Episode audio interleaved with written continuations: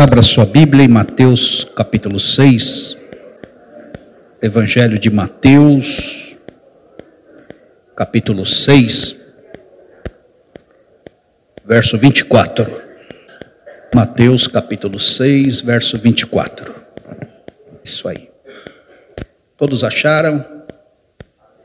Diz assim a palavra de Deus: Ninguém pode servir a dois senhores, porque ou há de aborrecer-se de um e amar ao outro, ou se devotará a um e desprezará o outro. Não podeis servir a Deus e as riquezas. Por isso vos digo: não andeis ansiosos pela vossa vida quanto ao que haveis de comer ou beber, nem pelo vosso corpo quanto ao que haveis de vestir. Não é a vida mais do que alimento e o corpo mais do que as vestes? Observai as aves do céu, não semeiam, não colhem, nem ajuntam em celeiros, Contudo, vosso Pai celeste as sustenta. Porventura não valei vós muito mais do que as aves? Qual de vós, por ansioso que esteja, pode acrescentar um côvado ao curso da vida? E por que andais ansiosos quanto vestuário? Considerai como crescem os lírios do campo, eles não trabalham nem fiam. Eu, contudo, vos afirmo que nem Salomão, em toda a sua glória, se vestiu como qualquer deles. Ora, se Deus veste assim a erva do campo, que hoje existe, amanhã é lançada no forno, quanto mais a vós outros, homens de pequena fé. Portanto, não vos inquieteis, dizendo que comeremos, que beberemos ou com que nos vestiremos porque os gentios é que procuram todas estas coisas. Pois vosso Pai Celeste sabe que necessitais de todas elas. Porque os gentios é que procuram todas estas coisas. Pois vosso Pai Celeste sabe que necessitais de todas elas. Buscai, pois, em primeiro lugar o seu reino e a sua justiça, e todas estas coisas vos serão acrescentadas. Portanto, não vos inquieteis com o dia de amanhã, pois o amanhã trará os seus cuidados. Basta ao dia o seu próprio mal. Vamos orar. Pai, nós te agradecemos por esta palavra. Pedimos que o Senhor fale conosco nessa noite. Vem nos instruir, vem nos abençoar, vem nos orientar Precisamos de libertação. Viver aqui na terra, nesse tempo, é obrigatoriamente viver ansioso, desgastado, estressado, principalmente nessa grande São Paulo. Mas o Senhor tem poder de, nessa noite, nos ajudar a viver, de nos libertar de coisas sufocantes da nossa alma. Estamos nessa campanha de cura interior, de libertação do coração, de coisas que angustiam, de emoções negativas, de problemas emocionais. Estamos nesta campanha, vem nos libertar, Jesus, nessa noite, pelo poder da tua palavra. E fale conosco em nome de Jesus. Amém. Meu tema é vencendo a ansiedade. Alguém rói unha aqui? É sinal que você é ansioso. Alguém tem algum tique nervoso? É sinal que você tem um pouquinho de ansiedade. Alguém fica mexendo a perna, cutucando a perna, quando o pastor está pregando. Estou pregando aqui, eu não estou vendo, mas assim, tua perna está assim aí embaixo. Ou assim, essas coisas que a gente vive e vê. Então, palavra para você nessa noite. Eu roí ano, unha 25 anos. Passei esse legado para minha filha, hoje é ela que rói. Então, irmãos, nós somos estranhos mesmo, né? Precisamos do manual do fabricante e precisamos de recal, recal que fala, né? Quando o carro precisa de algum ajuste, tem que voltar na, na fábrica para trocar peça, para averiguar ali o que foi feito errado. O culto é para isso. É para ajustar a nossa alma. Então, ansiedade, ou ânsia, ou aflição, essa síndrome do pensamento acelerado, essa emoção, esse sentimento é oficial da nossa época. Alguns falam, eu não sou psicólogo, psiquiatra, mas é a base de todas as neuroses. Ela vai patrocinar, ela vai ser o berço. Através dela se deflagra várias outras situações emocionais. Então está em alta nos dias de hoje. É o fenômeno psicológico mais difundido hoje. Na esteira disso, a depressão, e vamos falar semana que vem. Então, o que é ansiedade? É um sentimento íntimo de apreensão. É um mal-estar, uma inquietude. Uma preocupação em excesso ela gera um quê de angústia. É um friozinho na barriga, um, um certo medo que toma conta e que se torna pânico. Tudo isso acompanhado de um despertar físico intenso. Ela reverbera na nossa carne, no nosso corpo. Vale lembrar, irmãos, que tem uma ansiedade que é saudável até certo grau, ela é benéfica. Porque a gente fica um pouquinho inquieto, um pouquinho ansioso, um pouquinho preocupado. E quando acontece isso de forma realística, é por causa da realidade que nós estamos vivendo, ela não é condenável porque ela nos impulsiona a viver. Um grauzinho de ansiedade gera uma ambição saudável. Não nos deixa paralisados. A gente se movimenta, a gente parte para cima dos desafios, a gente corre atrás, a gente quer resolver rápido as coisas, o problema é quando a ansiedade é em demasia. Aí ela vai causar transtornos mentais, uma neurose, uma desestabilidade de alma, crise interior, até esvazia a nossa fé, nossa relação com Deus fica comprometida. Então, as causas da ansiedade, diz Gary Collins, psicólogo cristão, ele fala que, diante de ameaças da vida, de perigos reais, a gente fica ansioso. Pense você dentro de um quintal fechado e o pitbull escapou. Você fica em pânico, você fica. Você não vai roer a unha, você vai comer os dedos. É um real, uma ameaça, um perigo real. O problema é que boa parte da turma fica ansioso, ficamos ansiosos, digo, por questões imaginárias, fantasmas mentais, por conta de ameaças, perigos gerado por nossas suposições. É a pré-ocupação.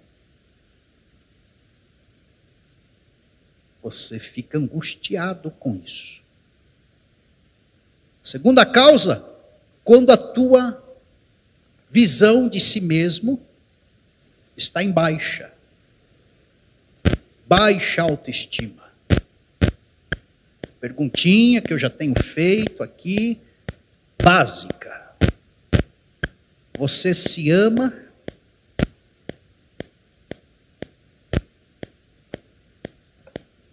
Você se ama? Você se aceita? Você gosta de se relacionar com você? Para os casados, você casaria com você?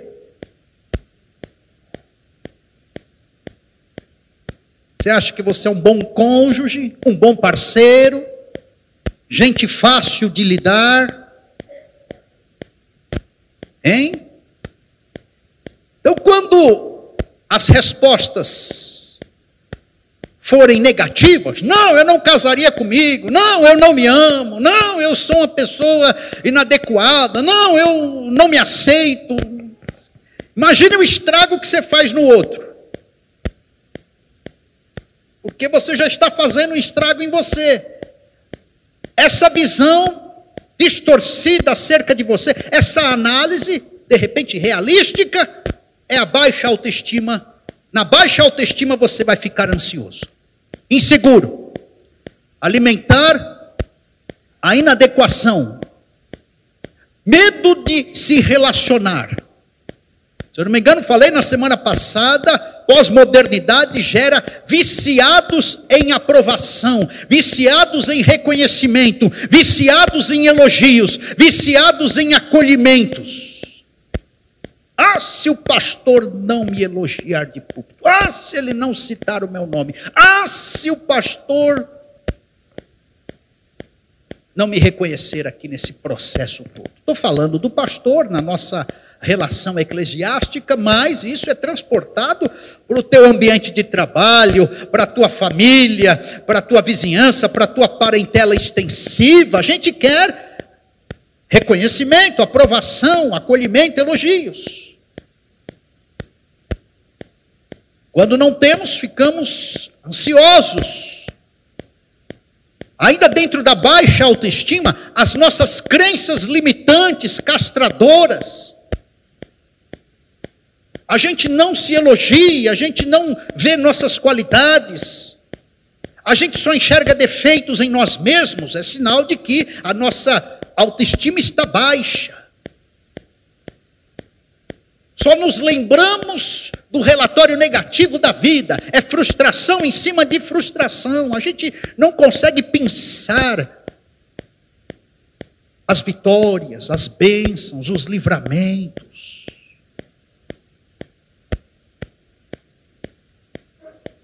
Um exercício bom para a gente medir também a autoestima é a gente perceber se Deus está abençoando a gente e testemunhar. Conta um testemunho aí, irmão. Você ficar muito calado, ou falar só pontos negativos. Às vezes pedimos o testemunho, a pessoa vem com luta, vem com tribulação. Fala, não, meu irmão, é testemunho, aquilo que vai glorificar Deus. Isso aí é para depois. É sinal de que ela só está enxergando frustração, decepção e com a visão bem pessimista da vida. A pessoa fica ansiosa. Causas. Terceira causa, conflitos. A pessoa que você brigou vem na mesma calçada ou vem no mesmo corredor da igreja. Calçada ainda você muda de lado e você pula para lá, você finge que não vê, você tropeça para ir com a cara no chão e dá uma disfarçada mas no mesmo corredor, se for o corredor da lateral, aí não tem como. Você distraiu, virou, entrou no corredor, a pessoa entrou também automaticamente na ponta de lá, e aí aquela música de cinema, né? Começa a tocar no fundo. Fui, fui, fui, fui. É, irmãos, aqui Spielberg na veia. Como diz o Valdemiro, é forte Brasil. Não tem jeito, você vai ter que cruzar com aquele que gerou conflito no passado, e vai ter que abraçar, e vai ter que. A, a paz do Senhor, varão, varoa. Que paz nada, você quer voar no pescoço, você quer passar peixeira de Jeová. Conflitos na aproximação, essa trajetória para cruzar com o, o, o, o outro, a gente fica ansioso. A gente quer entrar em fuga, cortar aqui pelo corredor. Então, ansiedades. Tem gente que tem síndrome de perseguição, está tudo certo, ele olha para a cara de um, olha para a cara do outro, aí o terceiro não olha direito, ele acha que não gostou, vai perseguir. É... Quando em certo ambiente a gente é oprimido, isso aí geralmente está no seio familiar, né? Ah, não vou na casa da sogra, ela vai alfinetar, ela vai me oprimir, vai mandar eu ir lá no supermercado comprar a latinha de extrato de tomate, eu não quero. Sogra malvada. Aí a gente fica ansioso, não vou lá, conflitos. É pisar em ovos naquele campo minado. Influência em quarto lugar. Influência inconsciente. Você teve uma mãe doida. Uma mãe destemperada um pai inconsequente. De repente você viveu num ambiente assim, debaixo de berros, de gritos, de inseguranças. Família inteira contagiada. Pai chegava em casa à noite, às vezes bêbado, alterado, brigando com a mãe, enfim, aquela cena de brasileiro, você conhece. Você cresceu debaixo dessa ansiedade. Meu pai está para chegar em casa, vou para casa agora, minha mãe está lá, minha mãe é meio estrambelhadinha. A gente vai para essa casa, a gente vai para esse encontro, a gente vai para esse ambiente. Estou falando o familiar, ou de repente um trabalho, ou uma vizinhança, ou até mesmo a escola. Ontem eu estava comentando com a minha filha, tinha uma professora aos sete anos de idade, que ela me dava reguada na cabeça, na transversal. Época do militarismo, 1978, primeiro ano, 79. Os nossos filhos hoje estão no mar de rosas, né? Nem o pai hoje pode pegar cintinho, um chinelinho, dar umas palmas. Não pode. Naquela época a professora lascava a mão na gente, a gente tinha que voltar para casa e ficar quietinho. Então a gente cresce ansioso. A gente cresce com essa tensão, com esse estresse, por conta de personagens assim: um pai, uma mãe, um avô, uma família, um, uma professora. Medo gera ansiedade. Todo ser humano tem medo. É medo do futuro, é medo do passado, é medo do presente, é medo da conversa, é medo de ser rejeitado, é medo da intimidade, é medo de se frustrar, é medo da velhice, é medo da doença, é medo da. Irmãos, nós somos um poço de medo. Necessidades insatisfeitas. Ah, eu esperava, não veio o resultado. Ah, eu queria isso, não, não aconteceu. Ah, eu pensei que eu estaria resolvido, você não está resolvido. Ah, eu queria me autorrealizar, você não está autorrealizado. Ah, eu queria ser diferente, não, você é um fiasco de vida. Gente difícil de lidar. Insatisfeito. Isso gera ansiedade. Claro, irmãos, estou falando em tese, estou fazendo as aplicações, ilustrações aqui em tese. Sétimo lugar, separação, perdas. A gente fica ansioso. Perda das pessoas, perda do trabalho, perda de amigos, perda de cônjuges, perda da igreja. É a raiz de separação. Nós ainda não acostumamos a perder. A gente sai do útero, perde o útero, a gente chora. E a gente vai perdendo, claro, ganhando, mas perdendo. E essas perdas, e a última perda é essa vida. Você vai perder essa vida. Eu vou perder essa vida. No meu culto, no meu funeral, canta esse hino, Adams. Sim, eu amo a mensagem da cruz. A gente vai perder. Vocês vão estar cantando aqui, eu vou estar cantando na glória. e o que Jesus fala disso tudo? Qual é a linha de pensamento de Jesus acerca da ansiedade? Vamos lá ao texto.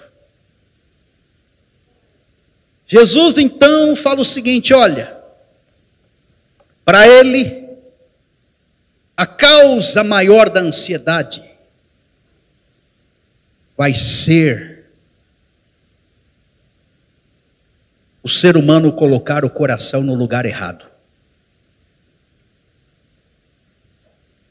Para Jesus, esse é o problema maior.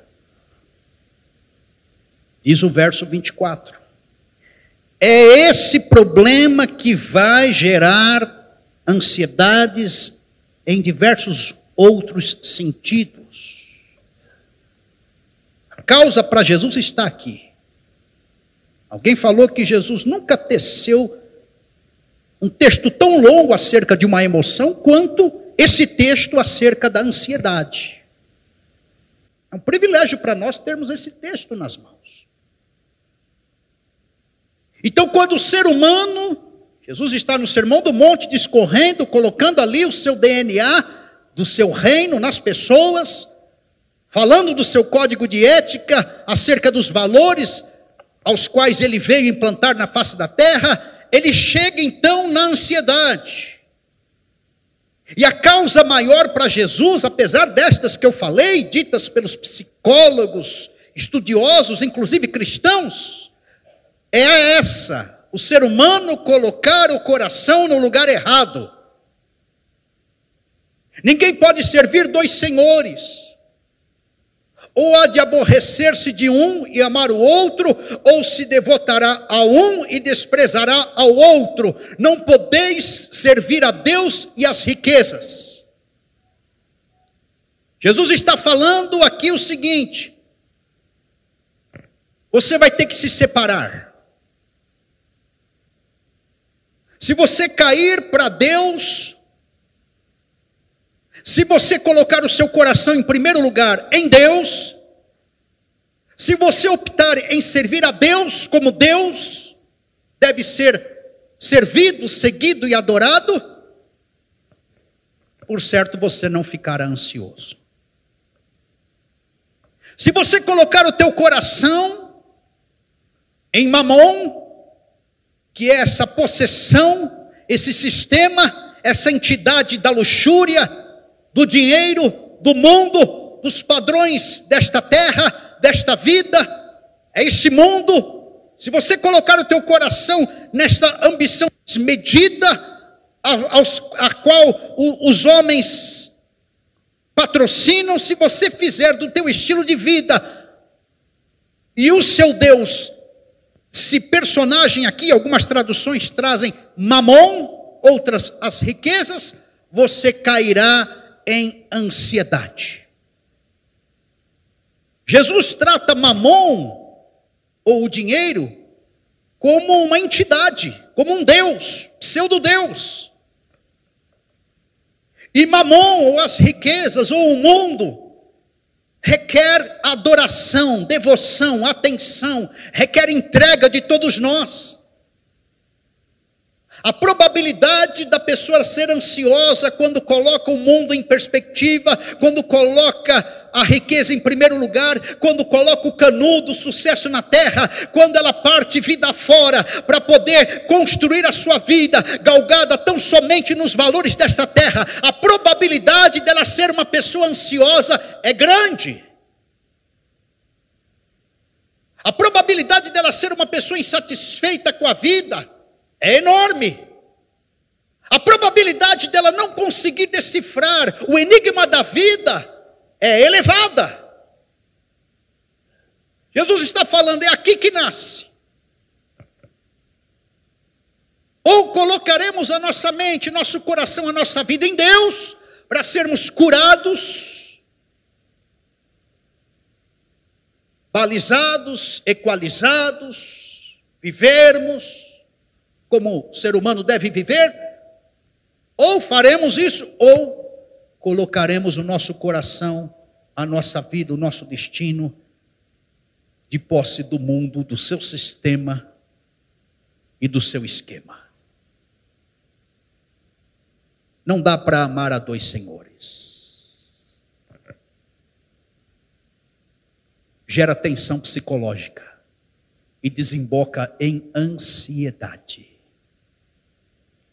Mamon como Senhor, a riqueza como Senhor, o mundo como Senhor, te deixa escravo de um circuito sem fim e sem propósito. Você pode ter o canudo que for, você não vai ficar satisfeito. Você pode ter a família que for, você não vai ficar satisfeito. Você pode galgar o lugar que for, você não vai ficar satisfeito. Você pode ter o salário que for, você não ficará satisfeito. Você vai continuar roendo unha, balançando o joelho, inquieto em todos os lugares, buscando alguma coisa a te aquietar. Parte daí, Jesus, no seu pensamento com relação a essa emoção chamada ansiedade. A pergunta que não quer calar é: quem é então teu Deus? Quem te guia? Quem você ouve? Você vive para que padrão de vida? A quem você adora em primeiro lugar e incondicionalmente? Você vive em função de qual Deus? Qual é o nome do teu Deus? De fato, quem você serve? É isso, queridos.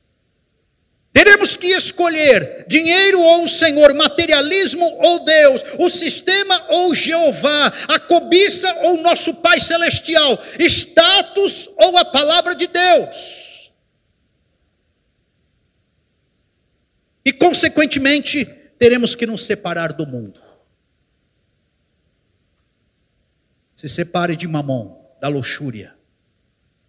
Faça um corte aí. Defina a tua divindade. E você vai experimentar a quietude gerada da parte do Espírito Santo de Deus. Sobre a ansiedade, Jesus fala, em segundo lugar, e proíbe a ambição desmedida. Proíbe essa ambição, essa cobiça, esse transtorno, essa pulsão, essa compulsão. Ele proíbe. Por isso vos digo, verso 25: não estejais ansiosos quanto à vida. Pelo que haveis de comer, pelo que haveis de beber, nem quanto ao corpo, pelo que haveis de vestir.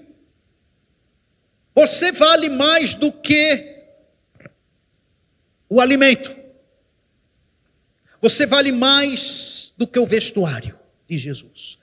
Irmãos, a alma humana é insaciável. Conforme eu falei. Entulha esse ser humano de coisas. Pense comigo assim. Presta atenção aqui. Mesmo que você estivesse totalmente resolvido, mesmo que você estivesse totalmente satisfeito ao teu redor, mesmo que você estivesse completamente abastecido em todas as áreas, Porque você é ser humano e caído, você se queixaria de algum problema. Você sofreria por alguma coisa. Você estaria lamentando porque não experimentou algo diferenciado, a qual nunca viveu, passou. A alma humana é insaciável.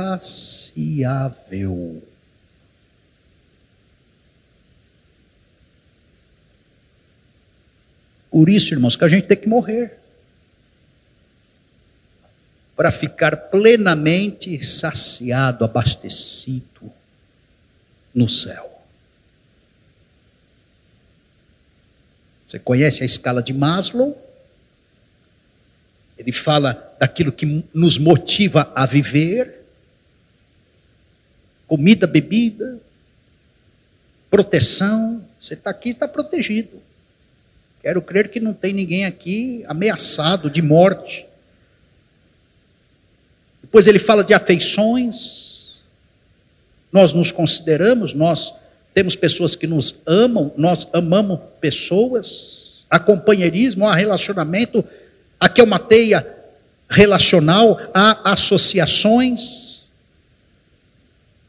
Então tudo isso vai motivando a gente a viver, mas por mais que esteja preenchida estas coisas, comida, necessidades fisiológicas, proteção, segundo nível, afeição, terceiro nível, autoestima, temos significado, temos perdão, temos importância, temos certa adequação, temos qualidades, por mais que a gente entenda e viva isso também.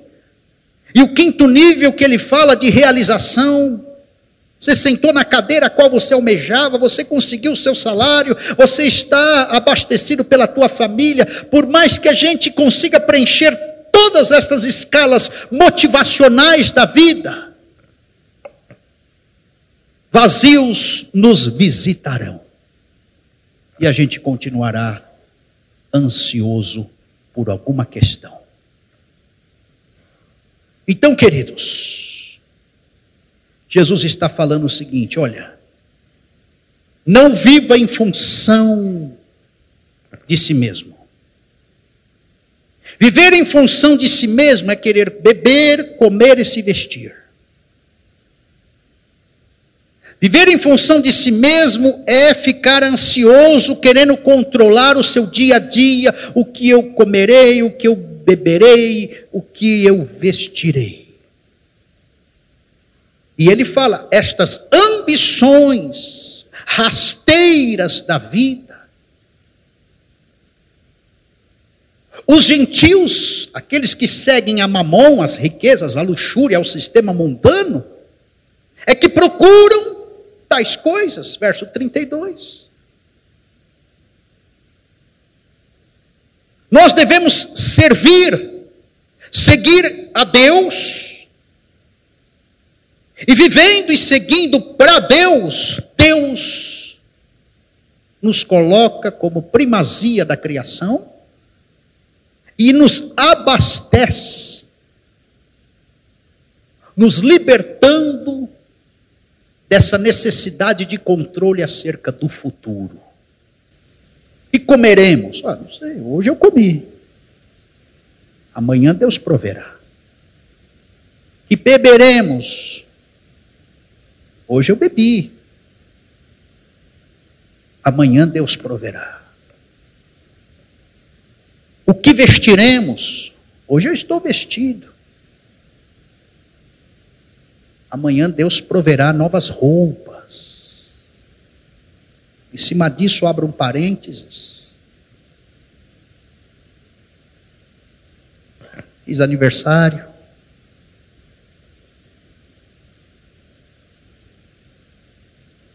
Por três, quatro vezes fui tentar comprar calça.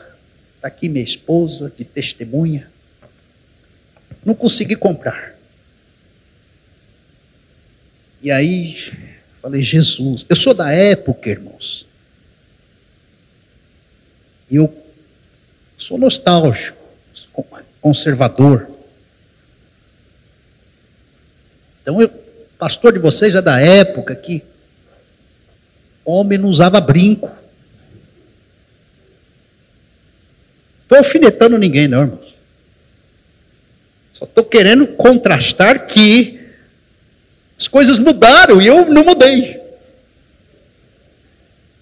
Sou da época que usar coque no cabelo, né, que os homens estão usando hoje, parece aqueles samurai, aqueles ninja. O Tárcio, como é que você faz um coque desse, Tárcio? Não dá. Também não consigo. Mas na minha época, só aquelas irmãs de joelho calejado da Assembleia de Deus é que usava. Irmãs de oração. Eu sou da época que o homem não podia deixar aparecer a cueca. E hoje está um desfile de cor de cueca impressionante. Então eu fui comprar e a calça apertada aqui e ali. Eu falei, Jesus, não, não entro nessa calça, estou estranho, parece que não vai e tal. Enfim. Irmãos, aí eu fiz aniversário, ganhei uma calça aqui, ganhei outra calça, quatro calças. Eu falei, glória a Deus. É isso aqui, irmãos. Estou dando testemunho, não para me exibir, misericórdia. Né? É que quanto ao futuro, Deus cuida, é isso que Jesus está falando, porque Deus está no futuro. As nossas orações, eu tinha orado, Senhor, me dá uma calça aí, duas, enfim, Senhor, eu preciso de calça. Veio, As nossas orações chegam no futuro, e o futuro obedece à lei da semeadura. Tudo que o homem semear, ele ceifará.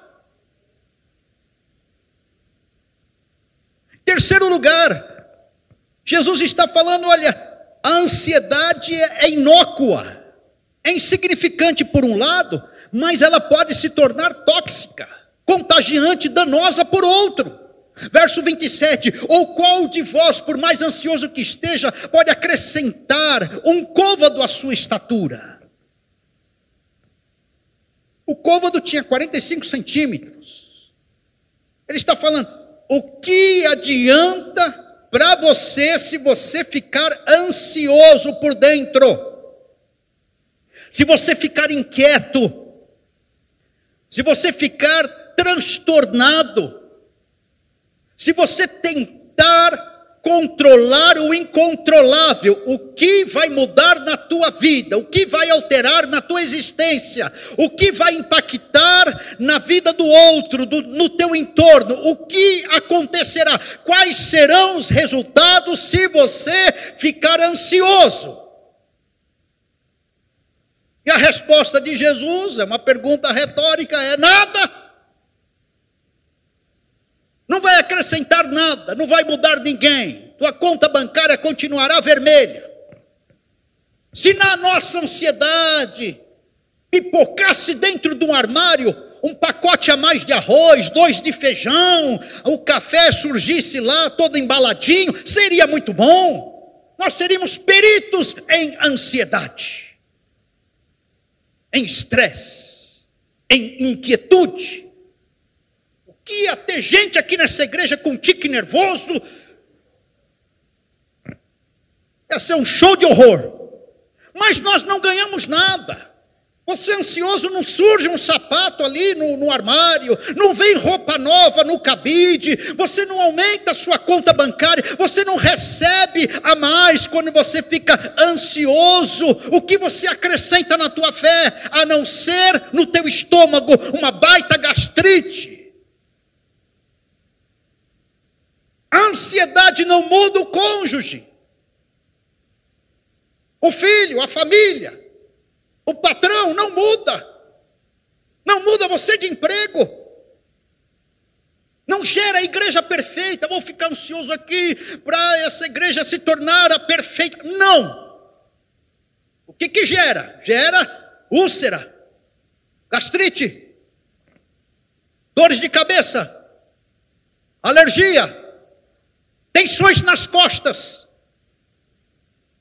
falta de ar. Tem gente que perde o ar. Insônia, tem gente que perde o sono. Fadiga, tem gente que envelhece rapidamente porque viveu a vida inteira ansioso. Estresse. Eu peguei um testemunho quando dei aula lá do, na região sul, a igreja do pastor Dimas, que já pregou aqui. A secretária dele, do curso lá de teologia, que a gente dava aula, a mulher de Deus, morreu porque viveu, vivia estressada. Esse negócio mata, irmãos.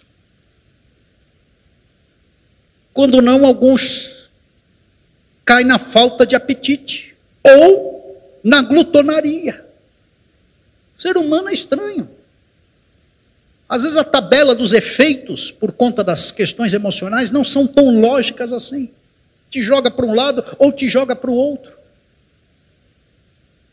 A pessoa fica perturbada, aflita, angustiada, impaciente, indecisa, neurótica, transtornada, fica se defendendo, se abriga nas drogas, se torna hipocondríaca.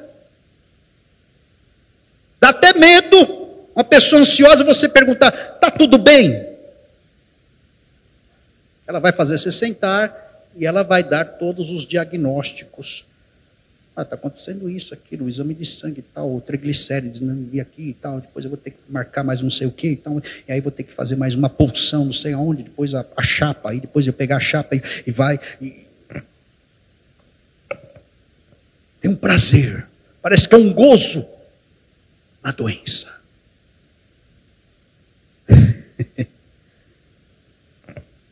Desajustes. Ou até questões espirituais, conforme eu falei, são os efeitos. Ah, Deus não fez, Deus não me deu, Deus não gerou resultado, eu vou abandonar Deus. Para Jesus, o conselho dele é: me dê a tua ansiedade. Conforme na semana passada falamos, Deus quer a nossa dor. Deus quer a nossa ansiedade também. Irmãos, o povo de Deus está sofrendo, alguns têm sofrido desnecessariamente.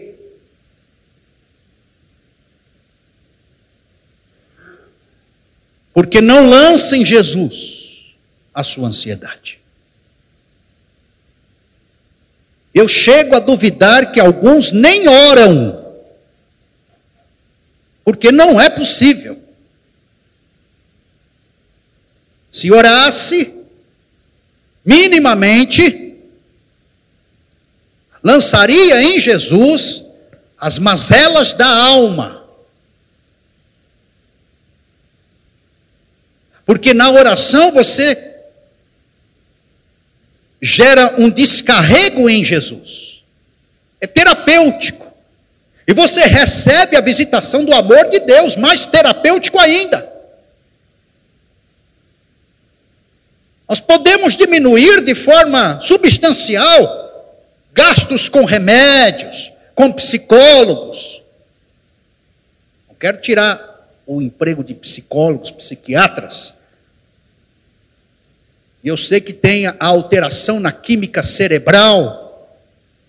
E graças a Deus, porque Jesus não fecha espaço para isso, as múltiplas ciências, de certa forma, são complementares, mas ressaltemos a nossa fé em Cristo Jesus elevada acima de todas as ciências.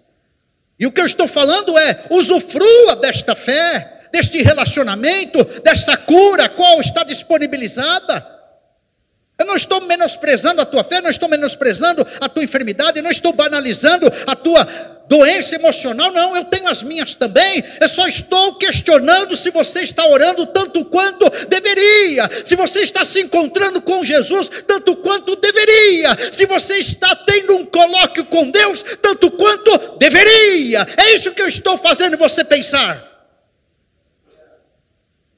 Porque isso é responsabilidade tua, isso é encontro teu. Isso é você e Deus, eu não posso entrar aí, meu irmão. Não gosto muito dessa frase, mas eu vou usar. Tome posse da tua cura emocional.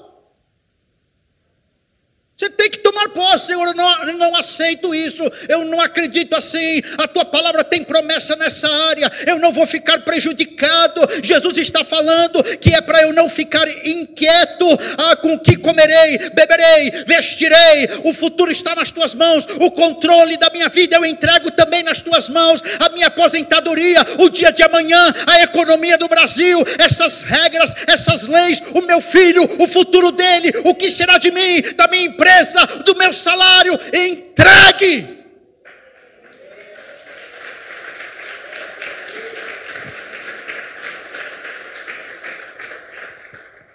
Entregue.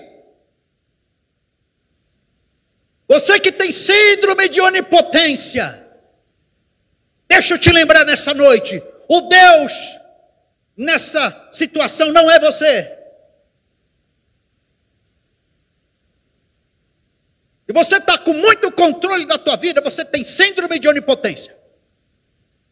Deixa eu controlar, deixa eu fazer, deixa eu administrar, deixa eu determinar o amanhã, deixa eu ver o, que mistura eu compro, que roupa eu tenho, a marca só, só uso se for desta marca. Ah, se, a, igreja que eu frequento tem que ter coral com toga. Ah, senão eu não. Ah, é síndrome de, de onipotência. Você está achando que você é Deus. Precisando reconhecer a soberania do teu Deus. Está precisando deixar de carregar esse fardo sozinho. Carregar fardo sozinho fica ansioso. Solucionar problemas sozinhos. Fica ansioso. Estou falando de ansiedade porque é primeiro degrau, né? E tem outros aí.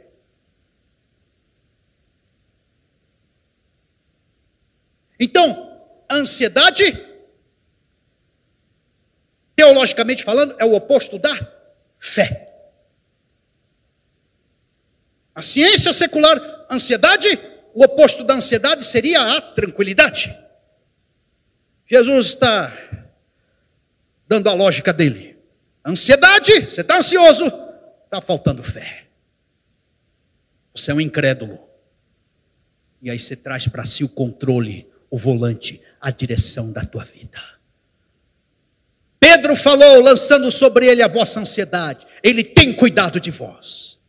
Não, pastor, sou eu que cuido de mim. Acordo cedo, batalhei o canudo. Não, pastor, sou eu. Ah, se... ah filho.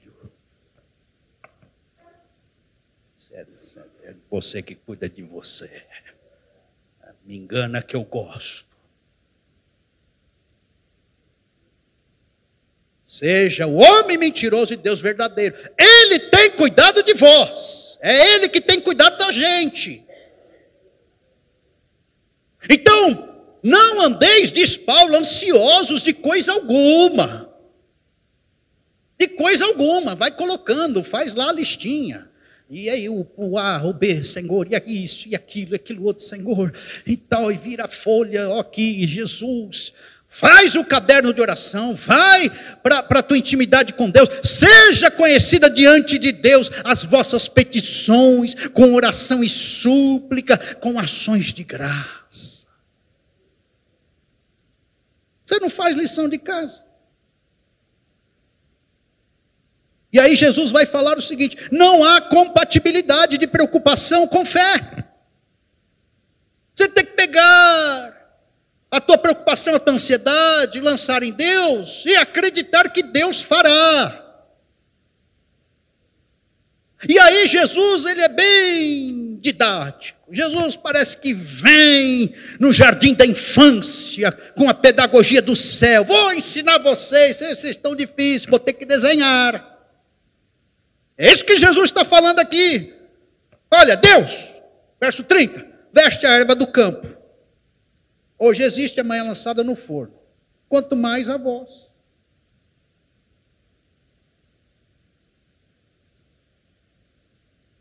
Deus veste o menor, o insignificante, o passageiro, o temporário, o que a turma despreza, que pisa em cima, que não é coroa da criação. Que dirá ao controle de Deus, irmãos. Jesus fala: os vossos fios de cabelo estão contados. Às vezes você sente uma dorzinha aqui e tal, você nem fez a chapa, o ultrassom, aí Deus usa alguém falando: olha, tem um caroço aí, estou arrancando nessa noite, nessa manhã, estou te visitando por dentro, Deus está te livrando no infarto. Você quer melhor ultrassom que os olhos de chama de Jesus escaneando a nossa vida, a nossa alma? Você quer melhor sonografia que a palavra de Deus que nos perscruta por dentro? Você não, meu irmão, não tem, não existe. Se ele cuida da erva do campo, pouca duração, meu irmão, você é a maior criação de Deus, muita duração. Deus quer te levar para a eternidade. E aí Jesus fala: contemple a responsabilidade de Deus, olhai para as aves do céu. Irmãos, amanhã você vai fazer isso agora está escuro à noite, cedinho, trabalhando, você vai observar ao sair na calçada. É a lição de Jesus para nós nessa noite, para sermos curados da ansiedade. Olhai para as aves do céu. Não semeiam, não dão dízimo, não bate cartão, não tem carteira assinada. É, irmãos, que mais? Não ajunta em celeiro, não tem poupança, não tem ali o empréstimo. É, não tem cheque, contra-cheque, e vosso Pai Celestial as alimenta. Pergunta de Jesus na aulinha dele: não valei vós muito mais do que elas? Tenho 49 anos, irmãos. Tempo máximo que fiquei desempregado foi quatro meses. Trabalho desde os 14. Comecei na feira. Nunca passei fome. Graças a Deus.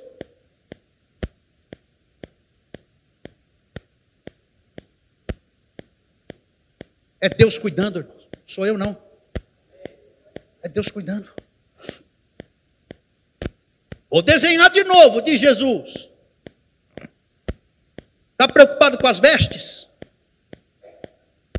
Olhai para os lírios do campo como crescem. Não trabalham, nem fiam. Cadê a irmã Rita, que é costureira aqui? Está lá em cima. Isso aí. É, glória a Deus. Dá um glória a Deus aí, irmão. Você tem que virar pentecostal.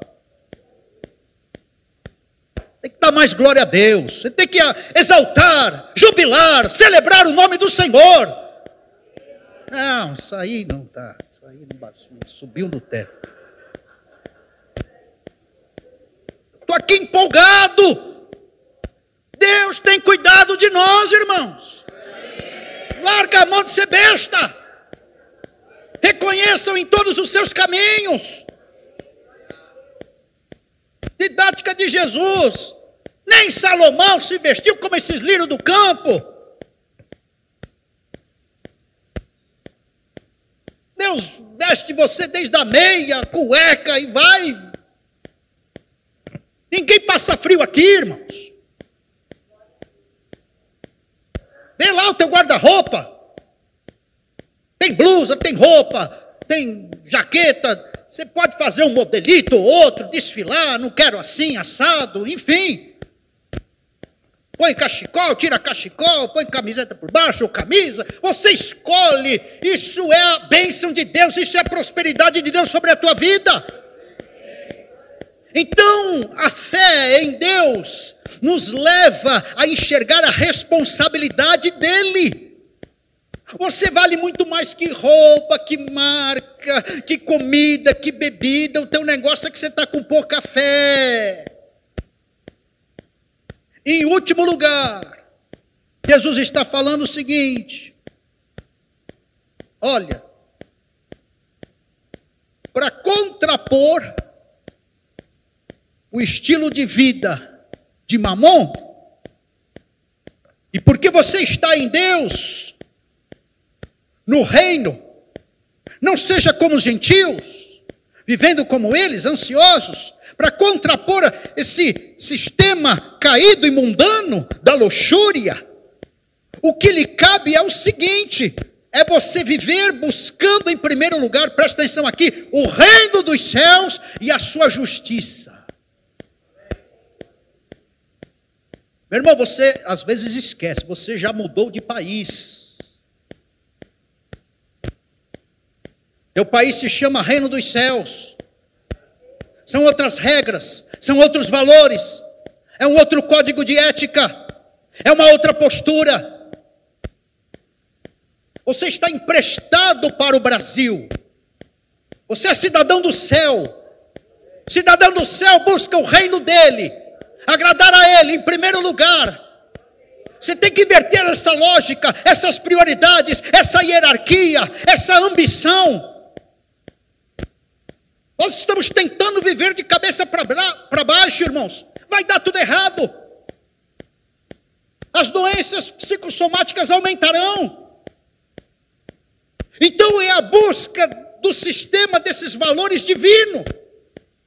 É o reino dele, é essa dimensão que nós vivemos. E se estamos no reino, nós propagamos a justiça em todas as esferas relacionais. Aqui dentro você tem que agir com justiça. E que é isso, pastor? Você não pode dever nada a ninguém. Não estou falando de dinheiro. No ambiente de trabalho você não pode ser injusto. E que é isso, pastor? Você tem que falar e negociar com equidade, com equilíbrio, com igualdade.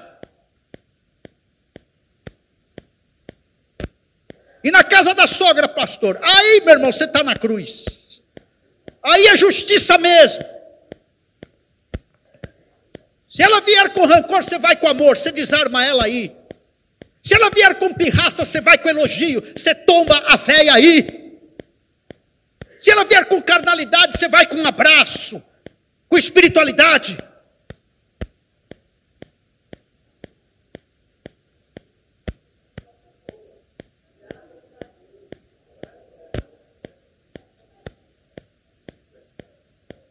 E aí vai, irmãos.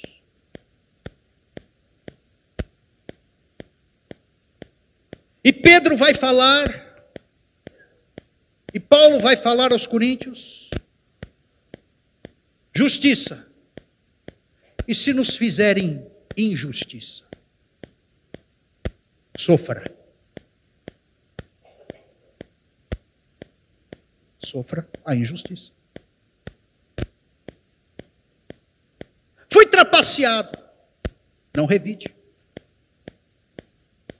Fui injustiçado, fui difamado, silencie.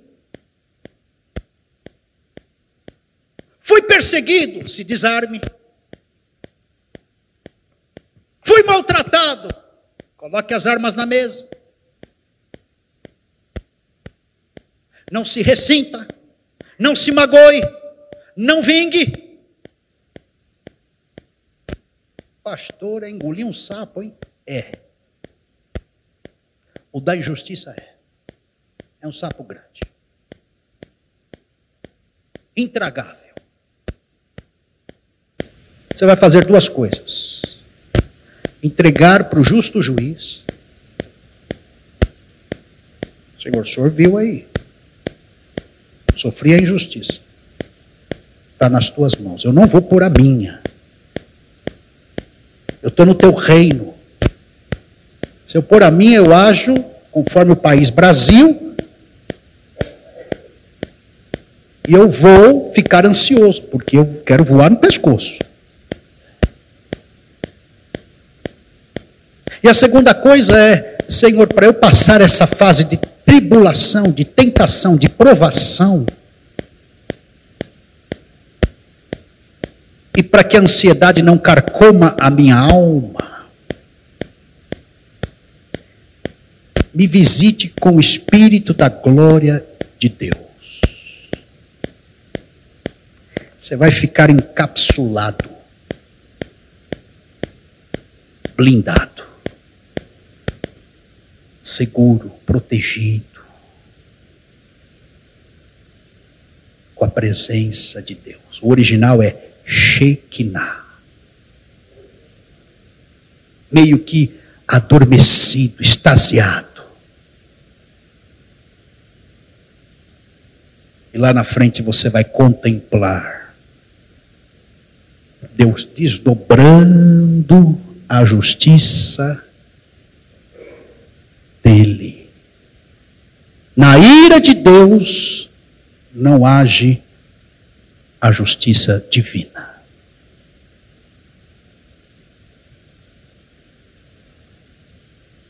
Amém, irmão?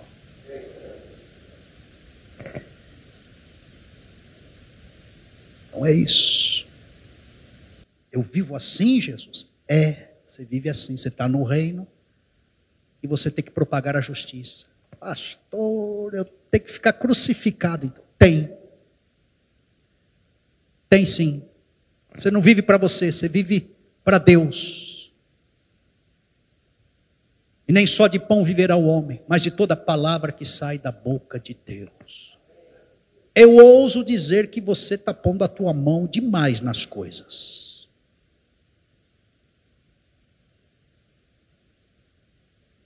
E Deus está na arquibancada, só esperando.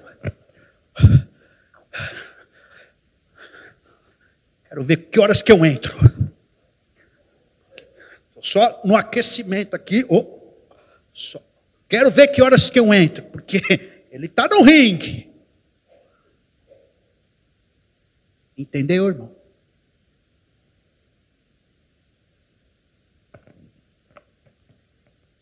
Estou falando que tua obrigação é buscar em primeiro lugar o reino. Reorganize a tua vida, meu irmão. Não dê mau testemunho como os gentios preocupados com que vestirão, beberão, comerão. Isso é para coisa de, de ímpio, gentil. Seja alvo da paz incondicional, lançando sobre ele a vossa ansiedade, porque ele tem cuidado de vós. E a paz de Deus que excede todo entendimento guardará o teu coração e o teu pensamento em Cristo Jesus. Viva a emoção do momento. Diz aqui o texto. Não vos inquieteis, pois, pelo dia de amanhã. Meu irmão, pare de sofrer pelo amanhã. Não antecipe problemas, não fique neurótico com suposições. Pega esse boleto e põe no joelho. Eu tenho que pagar esse negócio amanhã. Hoje não é para eu me estressar. O dia de amanhã cuidará de si mesmo. Em último lugar, Jesus está falando aqui: não existe perfeição absoluta na vida. Largue mão de querer ser perfeito e de viver todas as esferas e dimensões da tua vida com perfeição basta cada dia o seu mal. Nós somos visitados diariamente com uma dose amarga de maldade, de maledicência, de maquinação. E a gente vai ter que ter o jogo de cintura. E Senhor, me, me proteja. Deus, me dê sabedoria. Senhor, que eu faço agora? Senhor, como eu respondo para essa pessoa? Jogo de cintura espiritual com base na palavra de Deus. Senão você fica muito ansioso. Você vai comer o braço, não só a unha, o dedo ou a mão, querendo perfeição em todas as áreas. Que Deus tenha misericórdia de todos nós, irmãos. Ninguém está livre, vivendo com esse corpo do lado de cada glória, ainda mais nesse país de ansiedades. Vamos ficar em pé, vamos orar os diáconos vão trazer a mesa, nós vamos ceiar. Feche os teus olhos, meu irmão. Quero orar por você, pela minha vida. Quero orar pela tua família. Senhor, livra-nos desses efeitos da ansiedade. Senhor, livra-nos dessas causas denunciadas aqui nesta noite, Jesus. Livra-nos, ó Pai, em nome de Jesus. Proteja as nossas emoções com a couraça da justiça, nos dê entendimento através do capacete da salvação, nos envolva no cinto da verdade, calce os nossos pés com a preparação do evangelho da paz. Ah, Pai, que nesta noite levantemos o escudo da fé para rebater todos os dardos inflamados do maligno e que possamos ter a espada do teu espírito nos nossos lábios, que é a tua palavra, em nome de Jesus. Ó oh, Pai, ah, de posse, Senhor desta armadura, que possamos guerrear, que possamos batalhar, que possamos avançar contra a ansiedade da nossa alma, contra aquilo que é introjetado por este mundo caído, ah, pelo patrocínio de mamão, sobre a nossa alma as pressões que nós recebemos deste mundo, dos padrões deste mundo, dos condicionamentos caídos deste mundo, que a gente faça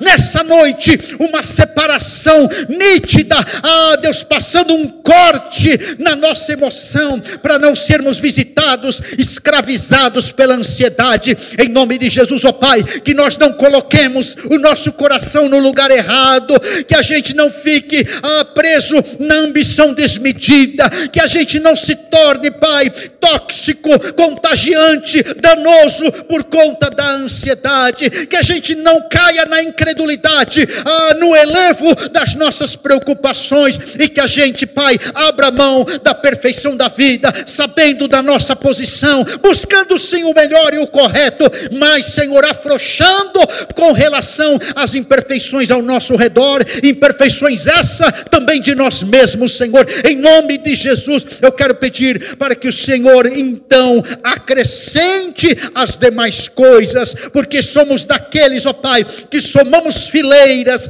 ó Pai, representando o teu reino e fazendo justiça, e que possamos, ó Pai, ah, com essa consciência, em nome de Jesus, pagar, Senhor querido, essa cota de dor, porque maleficamente somos visitados, porém, o Senhor faz contraponto a isso, o Senhor de forma benéfica também nos visita diariamente. Obrigado, Pai, em nome de Jesus, nesta noite que seja uma noite de libertação para todos nós, desse mal que carcome, Senhor, que corrói o século, Senhor, atual, moderno, essa ansiedade.